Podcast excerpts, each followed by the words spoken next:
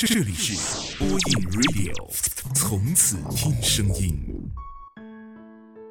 嘿，晚上好，我是丹丹，欢迎来到播音 Radio。在我们的人生中，总是不断学会如何去争取，却很少有人教我们如何去放弃。从读书时的成绩到工作后的事业，我们知道很多事儿只要努力就会有结果，也从付出后的收获中得到不少人生快乐。但有些事儿，再用力的坚持也是徒劳无功。比如，让他爱你。一个人不爱你是什么样子呢？或许是莫文蔚那首歌里的样子。牵手的时候太冷清，拥抱的时候不够靠近，又或许是连牵手拥抱的机会都没有，甚至连跟他说上几句话都是奢望。你发过去的信息就像石沉大海一样，没有任何回音，即使有回复，也是你打了长长的一段话换来的只言片语，大概永远不到五个字。我想。他冷淡的样子，他刻意躲着你的样子，他对你满不在乎的样子，你都知道。可你明明知道他不爱你，为什么还死不放手啊？在爱情里，从来就没有领情这两个字。你知不知道，你的死不放手，他并不会感动。你对他的好，只能成为他的负担。你的深情，在他眼里就是一种纠缠。坏就坏在你既是自己的体验者，又是自己的观察者。你在卑微的同时，感觉自己卑微的样子很可笑；在爱他的同时，觉得爱一个不会爱你的人很傻。所以你有的时候一定很看不起自己吧？我也曾经放不下过，明明知道他已经不爱了，却总是忍不住打开他的聊天对话框。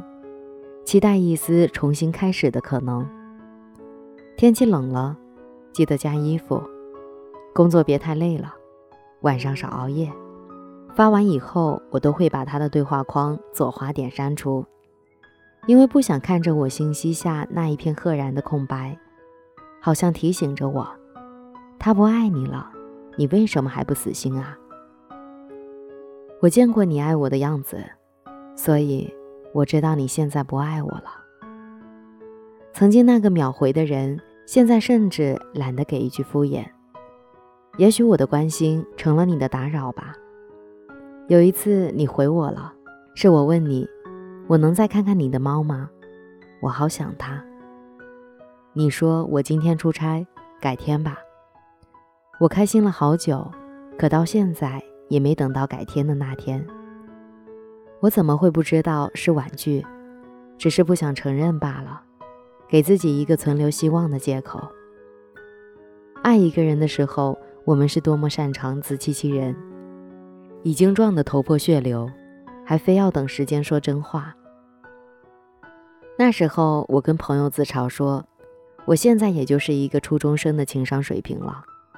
我爱的人不爱我，根本不能让我自强自立自爱。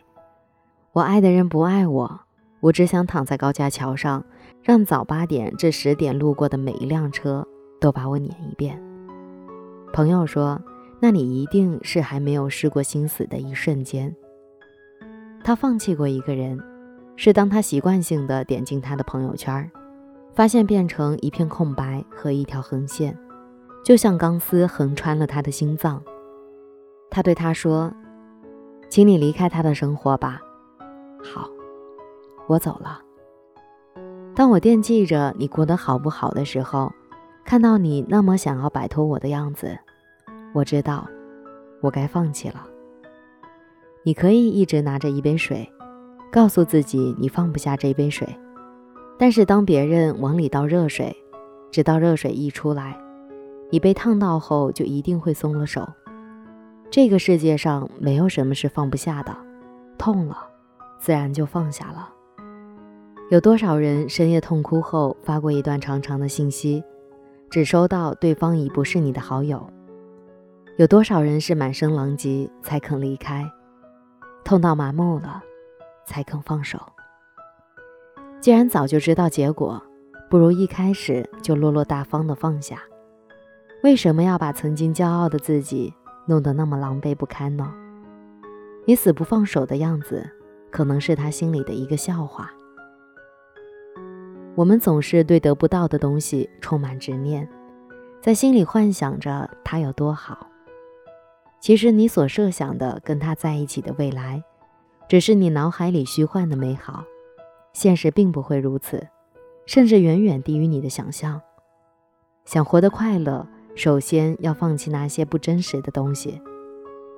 与其想一种不可能的人生，不如去想自己怎么过好一个真实的明天。你觉得放弃很痛，但你不知道，用尽全力爱过后的放弃更痛。